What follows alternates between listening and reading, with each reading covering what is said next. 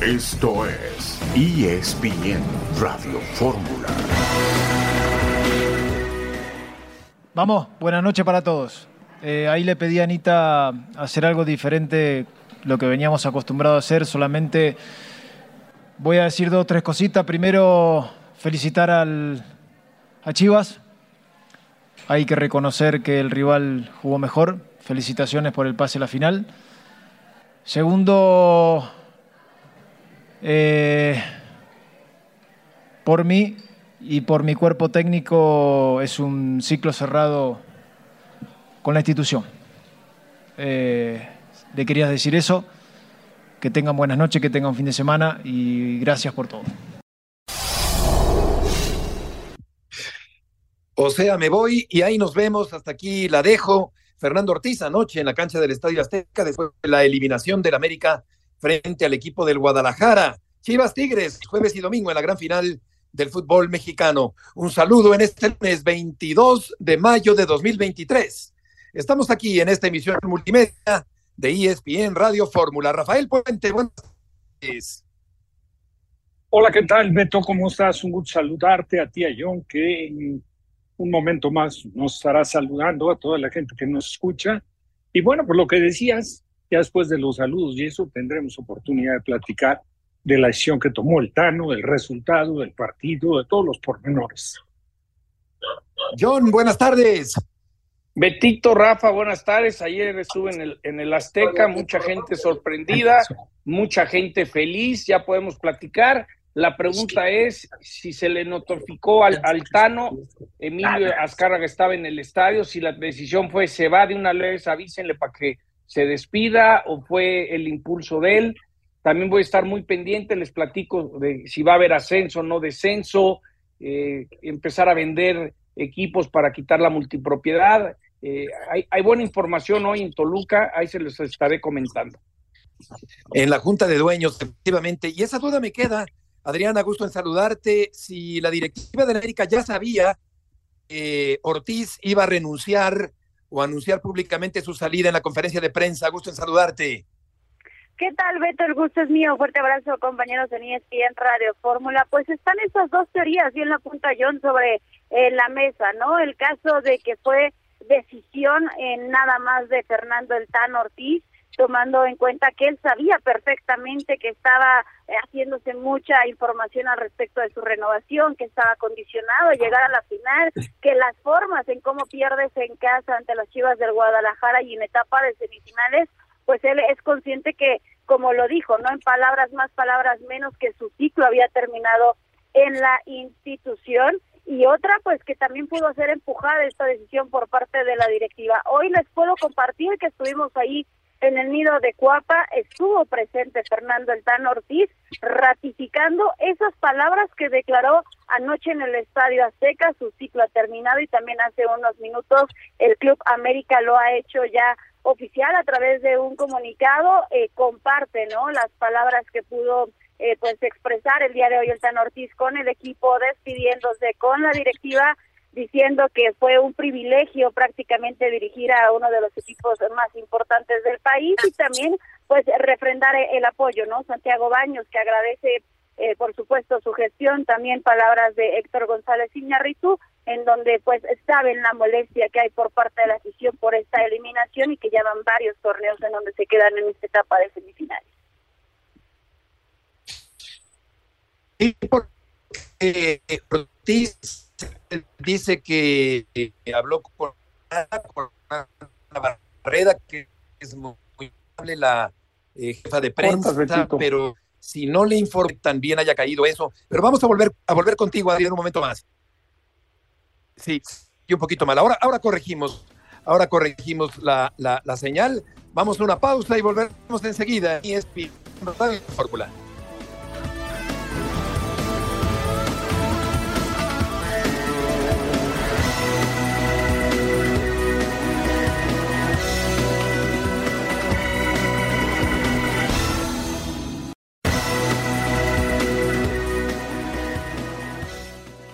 Soy el responsable número uno de la eliminación, un error, eh, no sé, no sé por qué, no sé, nunca en la vida, es la primera vez que me expulsan, nunca en la vida había hecho una entrada así, no sé, no, no, no entiendo, por más que le he vuelto, no sé por qué, se dio eh, y lo que digo, eh, ni siquiera me atreví a mirar a los compañeros a la cara porque siento que la eliminación es toda mía, toda, ni del Tano, ni el Presi, ni de ninguno de mis compañeros, teníamos uno a uno, el partido controlado, lo acariciamos y y es, es, toda mía, toda, toda, toda mía, eh, por más que me lo quieran quitar la cabeza mis compañeros. No sé cómo lo voy a hacer, así que em, nada, llegué hace dos años aquí, eh, el club me cambió la vida desde, desde que llegué, eh, nadie más que yo estaba en deuda por todo lo que me dieron con la 14, hoy sentí un momento con el gol de Diego muy cerca que eso llegaba y, y siento que lo tiré toda mierda, no sé la verdad cómo cómo se puede salir de aquí ahora mismo. Eh, la verdad, eh, obviamente ahora lo veo todo, todo mal. Las, las disculpas no sirven para nada después de un error así, es la realidad. Así que lo digo aún así, lo pido perdón. Responsable número uno, ni el Tano lo vuelvo a repetir, ninguno de mis compañeros. Hicimos un torneo muy bueno. El otro día en Guadalajara hicieron un partidazo. Hayamos empatado y lo tiré todo por tierra. Lo siento. Eh, responsable número uno. No puedo decir hoy más. Sé que es difícil que esto se perdone. Veremos a ver cómo se supera esto, cómo, cómo podemos salir de aquí.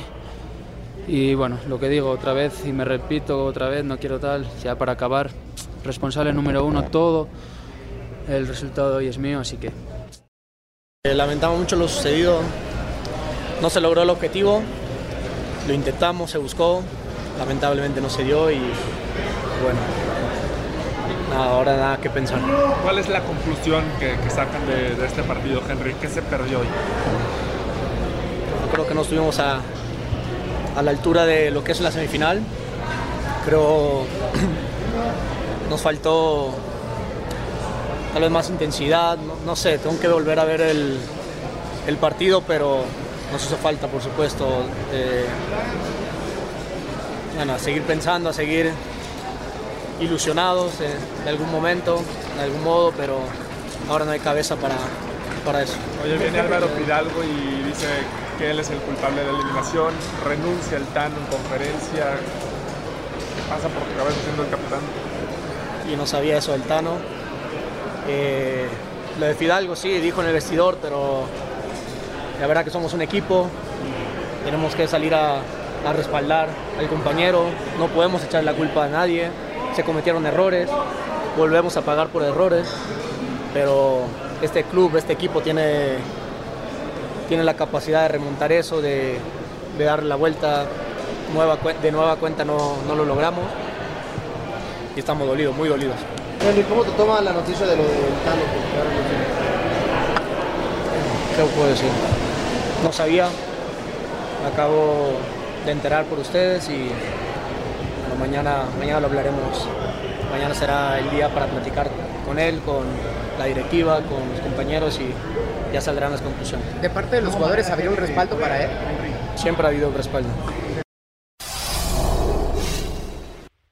Palabras de Martín y de Fidalgo. A Martín lo toma por sorpresa la renuncia de Ortiz.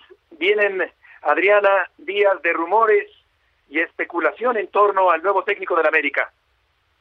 Sí, así es, Beto. La verdad es que a partir de ahora ya comienza esta nueva búsqueda de nuevo técnico para el equipo de las Águilas del América y toda esta reestructuración de la plantilla, porque en el mismo comunicado ellos comparten que no eran las formas, que están dolidos por esta eliminación y que también ya algunos jugadores pues han tenido ya sus últimos minutos, ¿no? Con la playera azul crema, caso específico de Roger Martínez, que ha finalizado contrato y no entra en planes. Eh, también hay Luis Fuentes, Jonathan Dos Santos, que pues tendrán que buscar dónde jugar el próximo torneo o tratar de llegar a un nuevo acuerdo con el equipo, algo que luce pues poco probable. El caso de Jürgen Damm, que se le vincula con los Bravos de Juárez, ahora también con Atlético eh, de San Luis, Oscar Jiménez, el guardameta que perdió la titularidad frente a Luis Malagón y que también apunta que su destino está en la frontera con los Cholos de Tijuana. Entonces, comenzará, comenzará perdón, toda esta reestructura. Hoy el equipo rompió filas, tendrán dos semanas de vacaciones y están citados a retomar la actividad en la primera semana de junio, en donde ya esperan poder contar con nuevo técnico. Santiago Baño se mantiene, Adriana, firme como director deportivo del América. La cúpula americanista también está bajo el ojo del huracán, también están siendo observados con toda su gestión, el caso específico de Santiago Baños, también eh, de Diego Ramírez, entonces habrá que ver eh, qué procede con estos eh, hombres de pantalón largo, hasta el momento sí se mantienen en este equipo, pero habrá que ver si no se mueve esta decisión en las próximas horas, porque insisto, esta eliminación pues prácticamente tocó fondo al interior del nido de Cuapa. Hola, Adri, un saludo. John, fíjate que ya pude confirmar, eh, me dicen que el Tano Ortiz fue su decisión renunciar ayer en la noche. No es como si mandaron a decirle del, del palco estás fuera, sino el Tano, eh, dadas las circunstancias, él decide dar esa conferencia de prensa en el Azteca diciendo que su ciclo había acabado y bueno, hoy ya eh, de manera oficial le dieron las gracias. Entonces, bueno, por lo menos esa duda ya ya, ya la pude eh, averiguar, Betito, y unos minutos más, ya terminó la junta en Toluca y les puedo adelantar algunos puntos importantes. Pero el Tano renunció ayer en el Azteca, no lo despidieron. Él renuncia y hoy se verifica toda la información y ya le dan las gracias. Correcto, correcto, John. Adriana, muchas gracias por la información. Gracias, compañeros. Excelente tarde. Buenas tardes. Sostuvimos eh, siempre que Ortiz tenía los méritos suficientes para quedarse en el América para el próximo torneo. Sin embargo, habiendo llegado al Estadio Azteca con ventaja y habiendo perdido como perdió ante el acérrimo rival, pues esto desemboca, eh, Rafa, en la salida de Ortiz, en la decisión unilateral de renunciar y hacerlo público la noche del domingo en la cancha del Estadio Azteca. Sí, por supuesto, digo, entendiendo lo que comentó John, yo sí te quiero decir algo y te lo digo también de buena fuente, ¿eh? no voy a dar ni datos ni nada. Hoy eh, la directiva intentó que el Tano se quedara y se mantuvo en su postura y dijo que definitivamente renunciaba. O sea, la intención del equipo era que continuara el Tano. La prueba más clara es que no tienen plan B. Y todo el rollo que se armó en torno a la figura de Ortiz, la verdad, eh, Beto y, John, yo no sé si estarán de acuerdo conmigo, pero daba la impresión de que fue una campaña buscando que lo quitaran, porque queda segundo lugar en la tabla y semana a semana hablaban de que estaba en una tablita la continuidad del Tano y que no había renovado contrato. O sea, se centraron más en la figura del Tano que en la de muchos jugadores. Y yo creo que la campaña que hizo el Tano, estoy de acuerdo, la, la derrota y con Chivas es sumamente dolorosa, pero pero la campaña del Tano ahí está. Ahora para muchos resulta que es malísimo como técnico cuando ha dado muy buenos resultados. Parece que lo están encasillando en lo mismo que encasillaron a Solari, aquel sí jugando un fútbol diferente, pero también con resultados positivos, la suma de puntos por encima de cualquier otro técnico en dos torneos y el descalabro en la liguilla, ¿no? Y se confirma, John, que el primer eh, jugador que causa baja es Roger Martínez, que nunca dio el do de pecho con el conjunto de América. Lo que sí pienso, John, es que va a ser difícil encontrar a un entrenador que ponga a jugar al América como Luis Ortiz, un equipo ofensivo, un equipo con ataque, con llegadas, con posesión, con volumen de juego, con espectacularidad. Va a ser difícil encontrar a un entrenador que pueda llegar John en lugar de Fernando Ortiz después de que puso el listón alto este buen entrenador que sin embargo ayer ha fallado dramáticamente en el partido frente a las Chivas. Fíjate que este, no sé, me viene a la mente el Arcamón, pero el Arcamón está en el León, no está fácil. Yo, yo, yo creo que el América, Rafa y Beto, como dice Rafa, no, no había, no había un escenario realmente que pensaran que el Tano se hiciera un lado, ¿no? Si pareciera que tenía que haber algo catastrófico para perder su chamba y ocurrió lo catastrófico. Entonces ahora pues tendrán que hacer el armado y empezar a ver y, decidir, porque en su momento solar y traer de fuera como que no les gustó, se dieron cuenta que era más interno, él venía de la sub-20, entonces está muy interesante qué va a hacer el América. Eh, yo creo que realmente hay un hueco que nunca pensaron tener hoy lunes. Sí, efectivamente. Yo creo que sí se equivoca ayer eh, Ortiz. Es, es eh, eh, inadmisible, Rafa, que te saquen una ventaja conseguida en el partido de ida y que los cambios tampoco sean los que perfilaran al América a ganar el partido, sino que se iba debilitando poco a poco el América en el segundo tiempo frente a unas avasalladoras Chivas Rayadas del Guadalajara. Que la verdad es que la moral de Chivas subió cuando vino el gol que le anularon, ¿eh?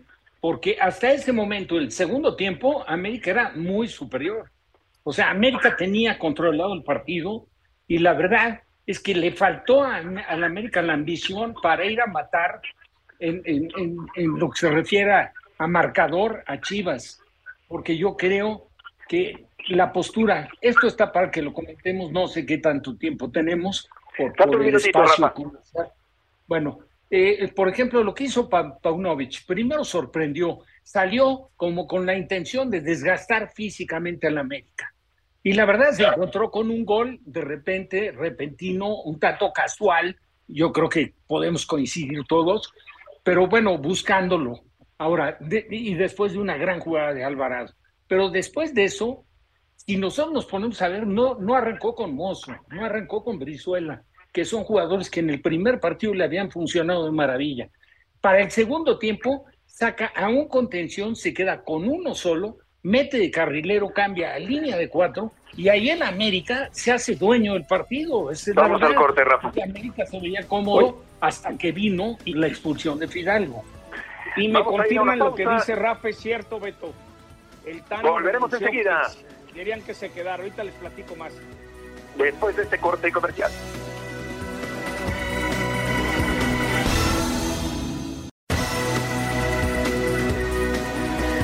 En esta tarde en ESPN Radio Fórmula, antes de ir con Jesús Bernal, eh, John se echa toda la culpa a Fidalgo, se pone una piedrota en la espalda como el pípila. Qué valiosa autocrítica, pero qué forma de flagelarse, un tanto excesiva por parte del futbolista español.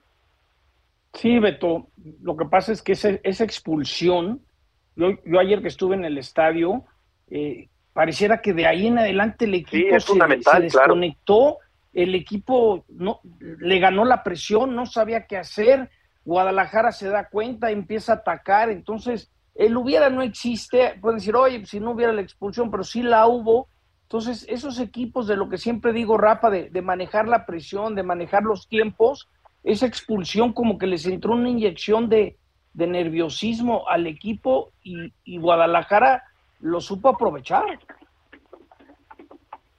Ahí estuvo, ahí, aparece un poco, para mi gusto, la responsabilidad del Taño. Sí, claro. Primero, de repente, de repente, utiliza a dos contenciones diferentes. O sea, el, sacrifica al cabecita que ante la posibilidad de que Chivas se te fuera encima, te hiciera un gol, tú tienes la respuesta con el hombre más rápido. Podía haberlo hecho jugar por dentro, podía haber perfectamente haber hecho jugar a Reyes, que entró como un tercer contención, y podía haber metido a Araujo por la talla que tiene, ya conscientes de que se estaba viendo sorprendido América en el juego aéreo. Mayorga remató antes del gol de Orozco una pelota que le gana el frente a Layún y se la da después de un bote a las manos a Malagón, pero era jugada de gol y la de Orozco entre, entre todos los hombres de área, sin que hubiera alguien de talla y de autoridad ahí para restar de cabeza. Yo creo que ahí sí cayó la responsabilidad, pero dándole gran mérito también a, a Pavnovich, porque Pavnovich, por supuesto, de la situación, saca, saca gran temporada del Serbio. Al lateral, no, temporadón, pero fíjate Beto John, saca al mejor jugador, para mi gusto, del partido, que fue el Piojo. ¿Sí? Mete a Mayorga para que Orozco se vaya a jugar por la talla que tiene y el buen juego aéreo, como metiéndolo como si fuera un delantero más. Y ahí aparece el gol, el gol de cabeza de, de Orozco. Entendieron un poco la, la postura que tuvo tanto el Tano por un lado, que aparte agotó sus cambios defensivos y no tuvo para meterle respuesta adelante. Y no la tuvo porque sacrificó al cabecita, sacrificó, a, bueno, Sendejas no es para que juegue solo adelante, pero también sacrificó a Entonces ese fue un punto donde América, la verdad es que le cedió, no la iniciativa, le cedió tres cuartas partes del terreno a Chivas. Totalmente. Y, en cambio, los ajustes que hizo Pavlovich, la verdad, fueron interesantes. El primero muy riesgoso, que se queda con dos contenciones, mete a Mozo, que tenía que haber iniciado de acuerdo al partido anterior, que había jugado muy bien en Guadalajara, pero, pero ahí, quieras o no, le cede un poco el trámite al América. Y ahí el América fue dominador. Y de repente viene la expulsión y ahí cambió todo y, y la verdad se desdibujó América y creció Chivas. Totalmente. Vamos a ir. Ganó merecidamente. Ganó merecidamente. Vamos a ir con Jesús Bernal. Como dice Toño Nelly, el Guadalajara avanzó con alma, vida y corazón. Jesús, las chivas ya están de regreso en Guadalajara. Saludos, Beto. Buenas tardes. Sí, hace algunos instantes llegaron aquí a la ciudad de Guadalajara, las instalaciones de Verde Valle, decidieron quedarse a dormir en la Ciudad de México y hoy por la mañana tomaron su vuelo eh, proveniente de la ciudad de Toluca, utilizaron ese aeropuerto para arribar acá en un charter a la Perla Tapatía y de inmediato trabajar trabajo regenerativo. En unos instantes más seguro comenzarán a salir los futbolistas y nada, pues este, la verdad es que se veía contenta, ¿no? A la gente del Guadalajara, incluso algunos aficionados que asistieron ahí simplemente para ver llegar el autobús y darle los buenos deseos a, a los jugadores, ¿no? Al que vimos evidentemente lastimado es a Carlos Cisneros, quien ayer tuvo que abandonar el terreno de juego por una lesión. Todavía se desconoce la gravedad de la misma, pero lo vimos bajar en muletas entonces eh, será evaluado y en las próximas horas ya tendremos el parte médico de lo que le ha sucedido a este futbolista que tiene altas probabilidades de perderse la final del fútbol mexicano ante los Tigres. Sí, el avanzar a la gran final es un motivo suficiente para festejar allí en Guadalajara. Claro que falta lo más importante, que es obtener el título frente al equipo de los Tigres. ¿Qué día viaja el Guadalajara, Jesús, allá a la ciudad de Monterrey? El próximo miércoles estarán viajando, ese mismo día está programado el, famoso día de medios para que tengan los jugadores y cuerpo técnico contacto con la prensa y el jueves será el partido de ida, ya la vuelta estará el domingo acá en la cancha del Estadio Akron. Sí, seguramente un lleno impresionante para el próximo fin de semana en el campo de las Chivas, Jesús, para el partido definitorio del título, otra vez una final, la reedición de la final entre Guadalajara y Tigres como en 2017. Tal cual, y con muchas coincidencias, ¿eh? porque va a ser el mismo día, 28 de mayo, tal y como ocurrió hace seis años, se va a repetir el domingo 28 de mayo la final de vuelta en el Estadio Akron, así es que pues hay muchos aficionados que quieren que Chivas eh, repita la dosis y gane la estrella número 3 en su historia. Jesús, muchas gracias por la información. Buena tarde. Aquí es importante destacar también que Tigres ha tenido cuatro técnicos en seis meses. En noviembre renunció Herrera, Luego llegó Coca, que dejó votado el proyecto a primeras de cambio. Enseguida Chima Ruiz y finalmente Ciboldi, que termina por aprovechar el conservadurismo extremo del muy respetable y admirado Víctor Manuel Bucetich. Sin embargo, caray, el jugar tan atrás, de forma tan precavida, Rafa, tiene un enorme riesgo con jugadores importantes de ataque como son los que tiene Tigres, que avanza a la final con el gol de Córdoba sobre todo si ves el plantel que tiene, ¿no? Me lo preguntas a mí, Beto, que yo no soy voz autorizada para criticar a Víctor. Realmente mis oportunidades fueron muy pocas y tú sabes perfectamente bien porque ni siquiera intenté continuar. Pero, pero mi vocación era otra. Mi vocación siempre fue propositiva al frente, a ir a buscar ganar los partidos. Y para mí la postura de Víctor no es que ahora lo responsable, es que así es Víctor y así ha dirigido en toda su carrera y ha sido un técnico súper exitoso. Ya quisiera cualquiera que se dedica a la dirección técnica poder lograr la cuarta, bueno, no la cuarta, yo creo que la décima parte de lo que ha conseguido en el fútbol. Pero ahora también resulta que por eso hay quien se atreve y hay que tener un poco de respeto. Puede no gustarte, pero tampoco puedes descalificarlo como diciendo este entrenador no sirve para nada como hay algunos que ya comentaron del Tano. Yo creo que las cosas hay que tomarlas con la justa medida y, digo, naturalmente que hay que criticar y nosotros estamos en el terreno de decir las cosas de acuerdo a nuestra apreciación. Sí responsabilizo al Tano y naturalmente que a Víctor de la eliminación de Monterrey, que tuvo una campaña pues muy exitosa sin que fuera un fútbol. Sí. Sí, yo, yo creo que, que una de las grandes responsabilidades, John, precisamente de nosotros es eh, eh, utilizar eh, con eh, eh, equilibrio el micrófono. Y claro que no se puede descalificar a Bucetich, sería una locura, pero sí creo que lamentablemente esta postura tan conservadora es muy riesgosa y termina por ser un suicidio ante un equipo John como el de los Tigres que en cualquier momento podía marcar el gol de la victoria.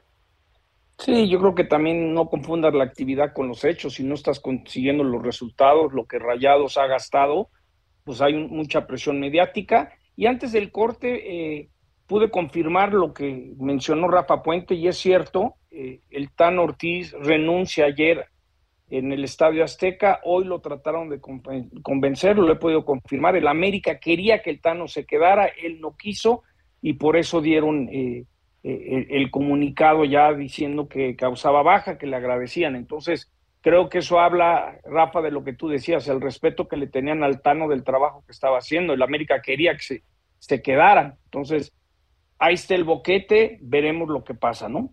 Pero no era mejor haberlo dialogado antes de que él anunciara unilateralmente que se iba. Pues eso sí no lo sé, Beto. Lo, lo que sí sé es que él renunció por su propia cuenta ayer, hoy le- lo quisieron convencer y dijo que no, que se hacía un lado y no lo pudieron convencer y ya, ya está el comunicado oficial, entonces se ve que no lo pudieron convencer, Rafa. No, no, de acuerdo, yo sé que no lo pudieron convencer, pero también les voy a decir, no es que yo diga- que esté yo de acuerdo con lo que hizo el Tano, fue un poco el momento, todos los antecedentes, todo lo que representa enfrentar a Chivas, que, que bueno, no era la final, pero, pero para el Tano fue como si fuera la final. Claro. Y entonces, ahí también, también hay que reconocerle, pero hay que reconocerle su dignidad, ¿no? Él, él piensa que dejó lastimada a la afición, que le falló un poco a la directiva, a, su a- a sus, a sus jugadores, y entonces seguramente dolido, porque es un tipo muy centrado. Lo ves, es cero protagonista, es hombre, la verdad, pensante, siempre te habla, no- correcto, no, trata de esconder nada, es educado, es ecuánime. Pues sí, Sí, la verdad, un profesional. Y, y, y bueno, la postura de él en su momento fue esa, pudo haber sido precipitada, pero hoy en día mantiene su postura. ¿Sabes qué? Ayer me despedí y no dije que había fallado, que se acababa el ciclo y ¿saben qué, señores? Les agradezco mucho el que me brinden la oportunidad de continuar, que para el América era mejor. Beto, John, no tienen plan B. Sí, y va a ser difícil encontrar un entrenador que ponga a jugar al América y a funcionar al América como Luis Ortiz en este torneo y en el anterior Y- también. Ah, y que no se olviden de que no llegó con las grandes credenciales. Él entró como interino. ganando 50 mil pesos al mes eh, encargado de la Claro. sub-20. Eh, Eso, eso es increíble lo que hizo, porque esa, esa me la sé. Le dan las gracias a Solari, dicen, bueno, vamos a agarrar al Tano, mientras la parte se lleva con Roger, jugaron con él, mientras vemos a quién traemos, alguien de casa. Y si hay algo que el Tano le ha ayudado a la corte. América es darse cuenta que, que hay que invertir mucho más en las menores. Volveremos enseguida después de este corte comercial.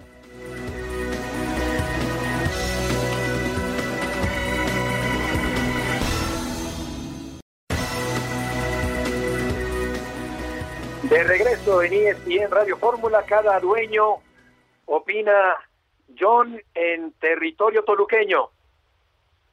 Sí, fíjense que quiero pensar que al rato darán a conocer, como normalmente en estas reuniones, algún tipo de comunicado explicando todas las, las conclusiones que se han dado, dentro de cosas que les puedo eh, confirmar que se han dado, que mencionábamos el viernes en el radio, es, van a crear un área de manejo de franquicias en la liga, es decir, para que ningún dueño tenga más de un equipo y al mismo tiempo si alguien quiere vender su equipo, un poco como lo hace el MLS, ¿no? Con un fondo de inversión.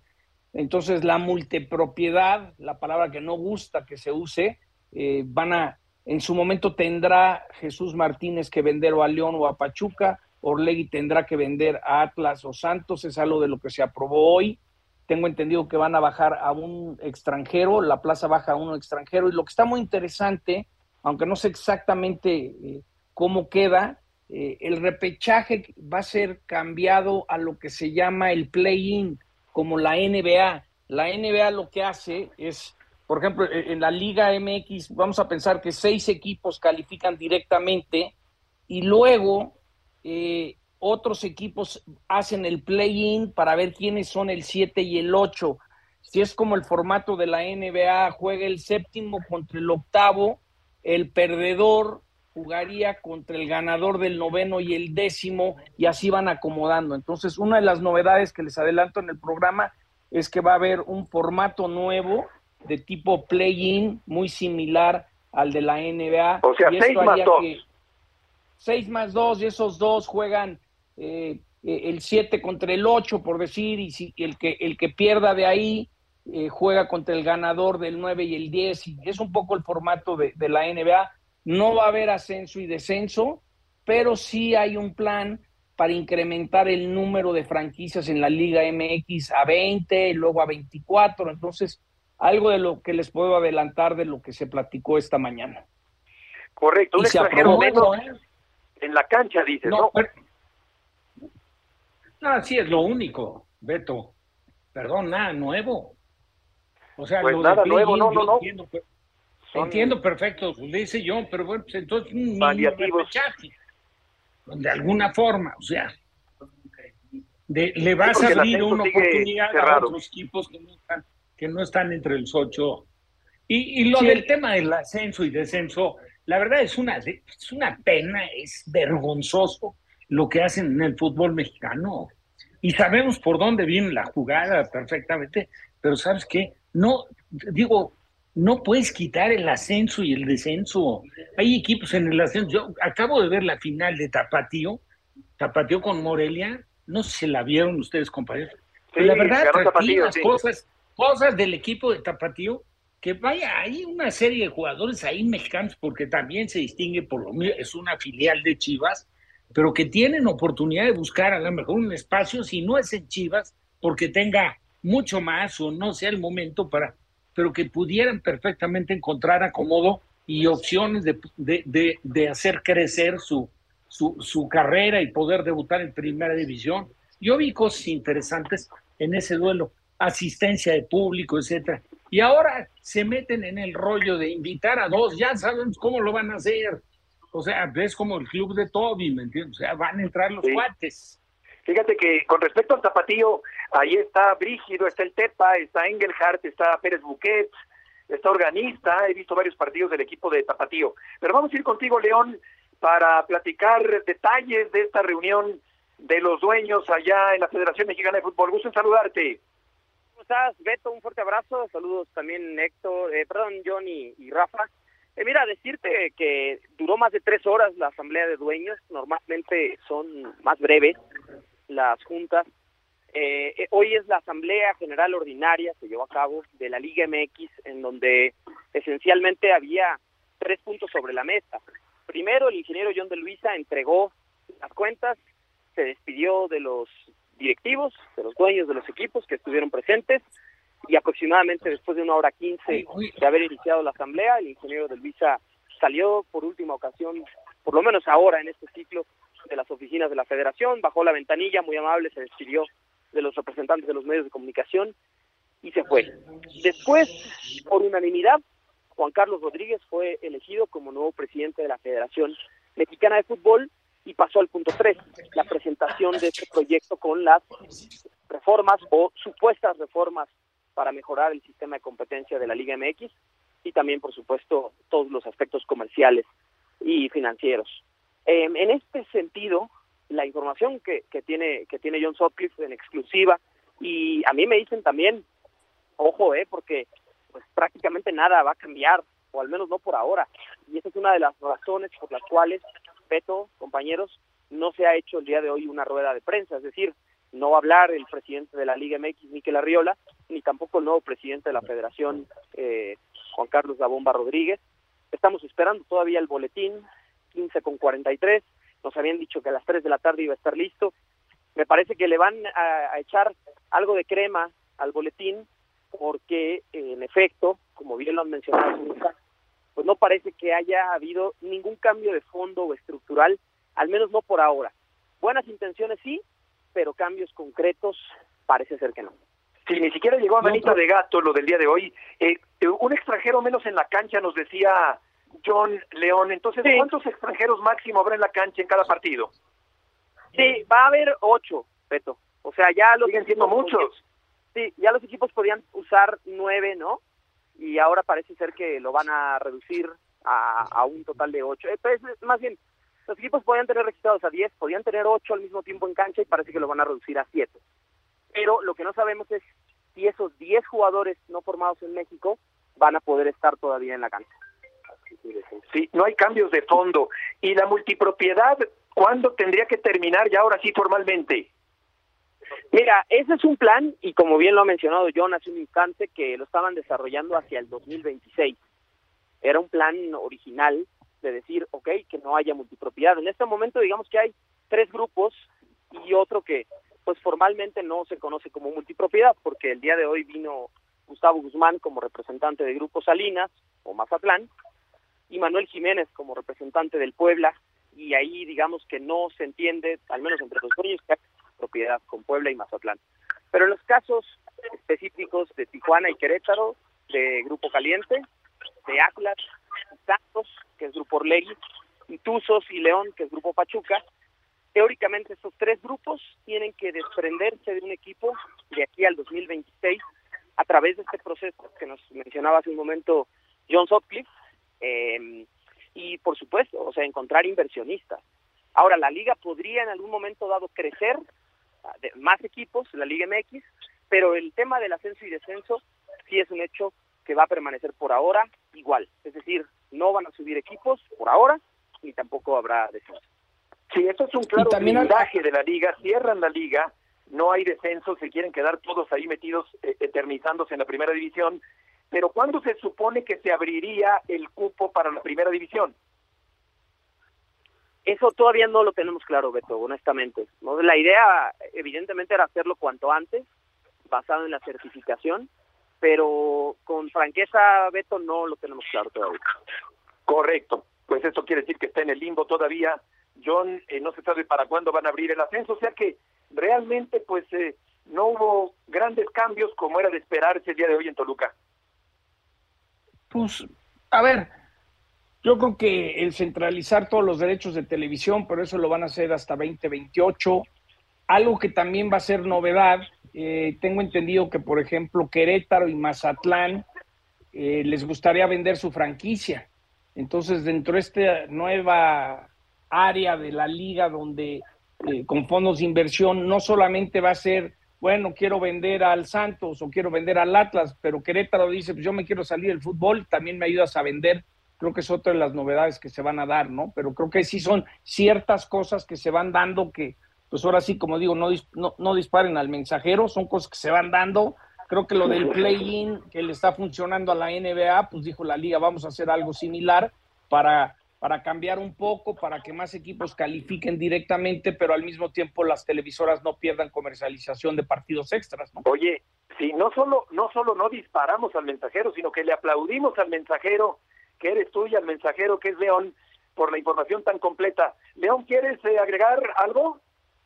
Sí, Beto, solamente decirte que evidentemente hoy era un día para, para nuevamente abrir, ¿no? Esa ronda de preguntas y respuestas y a mí esa sensación me queda del decir, ok, está bien, estamos los periodistas aquí, muchísimos, ¿no? Representantes de los medios de comunicación, pero una vez más, eh, digamos, todos estos acuerdos se toman en la asamblea, y se comunican, pero no hay esa oportunidad para cuestionar las decisiones, ¿no? Para decir, oigan, ¿por qué no se abre el ascenso y el descenso? ¿Cuál es la razón de fondo?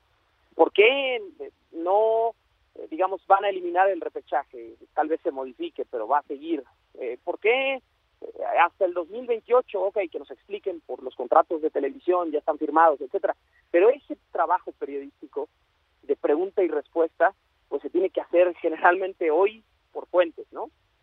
Por fuentes que confían en ti la información y desde luego como periodista guardas la confidencialidad, pero no de una manera frontal, Beto, y creo yo que ese es un mensaje un tanto negativo el día de hoy, tanto de la liga como de la federación.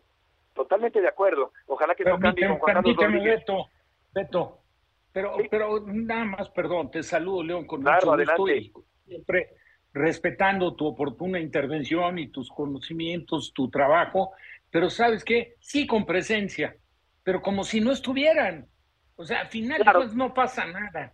Claro. Siempre la misma historia, ¿no? Ustedes cumpliendo con el trabajo, por informar a toda la gente, etcétera, pero ellos haciendo lo que les viene en gana y lo que les conviene.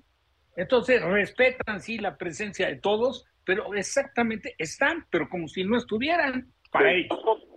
Totalmente, Rafa. Y mira, estuvieron presentes Alejandra. Podrías la mandar puro camarógrafo, ¿no? Sí, claro, ¿no? Alejandra de la Vega. por ¿no? Claro, Gustavo Guzmán por Mazatlán, Manuel Filisola, el nuevo consejero delegado que tomó el lugar de José González Ornelas, por Monterrey, Manuel Jiménez por Puebla, Amauri Vergara de Chivas, Jesús Martínez Murguía de León, Ernesto Tinajero de Necaxa, Víctor Velázquez de Cruz Azul, Miguel Ángel Gil de San Luis, Francisco Zudinaga de Toluca, Leopoldo Silva de Pumas, Jorge Alberto Hank por Tijuana y Querétaro, Mauricio Denner y Mauricio Culebro por Tigres, el señor Emilio Azcárraga de América, Juan Carlos Rodríguez, el nuevo presidente de la Federación Mexicana de Fútbol, Alejandro Irarragorri de Grupo Orlegui, Jesús Martínez y Armando Martínez por Grupo Pachuca, y esos fueron algunos de los asistentes el día de hoy, pero nadie dio una, una declaración. León, muchas gracias por la información. Muchas gracias a ustedes, muy buenas tardes. Buenas tardes. Mientras no se abre el ascenso, la Liga de Expansión seguirá siendo un circuito intrascendente. Y yo creo que aquí, Rafa, siguen dando largas. Los dueños hacen como que modifican. Y por consiguiente, el fútbol mexicano se mantiene en el estancamiento, por no decir que en el retroceso. Ah, pero cada día, cada día cobran mayor fuerza. Estos elementos son los que manejan el fútbol a su antojo y lo van a seguir manejando. No van a entrar en un reparto equitativo de los derechos de transmisión. No van a entrar en, en corregir el tema de la multipropiedad. Perdón, John y, y Beto, pero me queda clarísimo. O sea, que si, si hubo quien quiso comprar al Querétaro, que no tiene directamente injerencia en el fútbol mexicano como dueño de un equipo que fue la gente de Fox, ok, con una televisora, pero es igual que lo tiene perfectamente TV Azteca y Televisa. Y sin embargo, no lo dejaron comprar, lo borraron, lo batearon. Entonces, ¿qué van a hacer? Ahora van a sacar un discurso y si el día de mañana vamos a suponer que Jesús Martínez arma una nueva empresa o su hijo arma una nueva empresa, pero ya está des- desligada, desvinculada de Jesús como padre y sigue teniendo a León. ¿Cómo le vas a decir que no? O sea, viene de, de empresas diferentes. Sí. Vamos a los boteros informativos. Antes Y, de que una última, Beto. El tiempo, sí. Si se elimina la sub-20 y van a haber sub-23 en expansión. 23. se- e- Es decir, cada equipo de los 18 equipos tendrán una filial sub-23 en la expansión. Es otra de las novedades que van a anunciar al rato. Correcto, correcto, John, muy oportuno todo lo que nos dices. Guillermo Ochoa y Salernitana empataron con la Roma de Mourinho allá en Roma. El eh, Cuscatlán, una tragedia estampida, deja 12 muertos en el Cuscatlán allá en El Salvador. París Saint-Germain está a un punto del título francés. El Manchester City se ha coronado en Inglaterra, Miami y Denver a un triunfo de disputar las finales de la NBA y un tema muy desagradable. Bueno, digo también lo de Urias, Julio Urias colocado en la lista de lesionados por 15 días y Carlos Alcaraz, el español, es número uno del ATP. Pero lo que pasó en Mestalla es una cosa terrible. ¿Cómo es posible que en 2023 sigan ocurriendo estos episodios de racismo y discriminación en los que tuvieron como protagonista y de los que fue blanco Vinicius, el jugador del Real Madrid, el día de ayer? Eh, tienen que sacar del estadio a esa gente. Eh, no era la primera vez que ocurría, Vinicius le ocurre muy seguido, que le lanzan gritos eh, racistas en los distintos estadios españoles, pero lo de ayer tocó fondo, terminó siendo expulsado, eh, había verdadera irritación, eh, eso puede provocar un problema mayúsculo, y vamos a ver qué hace la liga a final de cuentas para detener, Rafa, este tipo de situaciones aberrantes como la de ayer en Valencia. pero inaceptables. Digo, ahí tiene que haber mano dura, punto. No, no, digo, yo entiendo que a lo mejor está jugando el Valencia de local, pero cuando Vinicius, yo lo que pude ver en la televisión, que se entraba perfectamente a un grupo, a uno directamente. Sí, era, sí, sí, a discutir con ellos atrás de la portería. Y tampoco se pueden poner los jugadores del Valencia a, tratar de, de, jalar a, Vinicius para que no denuncie a esa persona. Ahí lo que tienen que hacer es cuestionar al hincha de su equipo que está haciendo cosas indebidas. Y respaldar al brasileño, claro. Claro, naturalmente. Y el Valencia, por cierto, John ya suspendió de por vida a los agresores verbales de Vinicius ayer en Valencia. Es la consecuencia de tener la tecnología, la respuesta. Hay un problema, órale, atácalos, sácalos para siempre. Eh, eh, es de aplaudir la, la reacción tan rápida que, que han logrado. Tristemente, seguimos viviendo en un país o en un mundo más bien con mucho racismo, ¿no? Porque hoy en día hay, hay gente que es hasta más agresiva porque siente que tiene el derecho de decir lo que quiera, ¿no? Fíjate, sí, exactamente. Se necesita estar muy tonto y ser muy acomplejado para ir a un estadio de fútbol escondido entre la multitud cobardemente y empezar a gritarle a un jugador por la tontería de que es de otro color diferente al suyo. Es una verdadera estupidez que sigue ocurriendo en 2023. Qué bueno que pongan cartas en el asunto, ha sido un asunto terrible el que ocurrió con Vinicius. Quedan 30 segundos, John.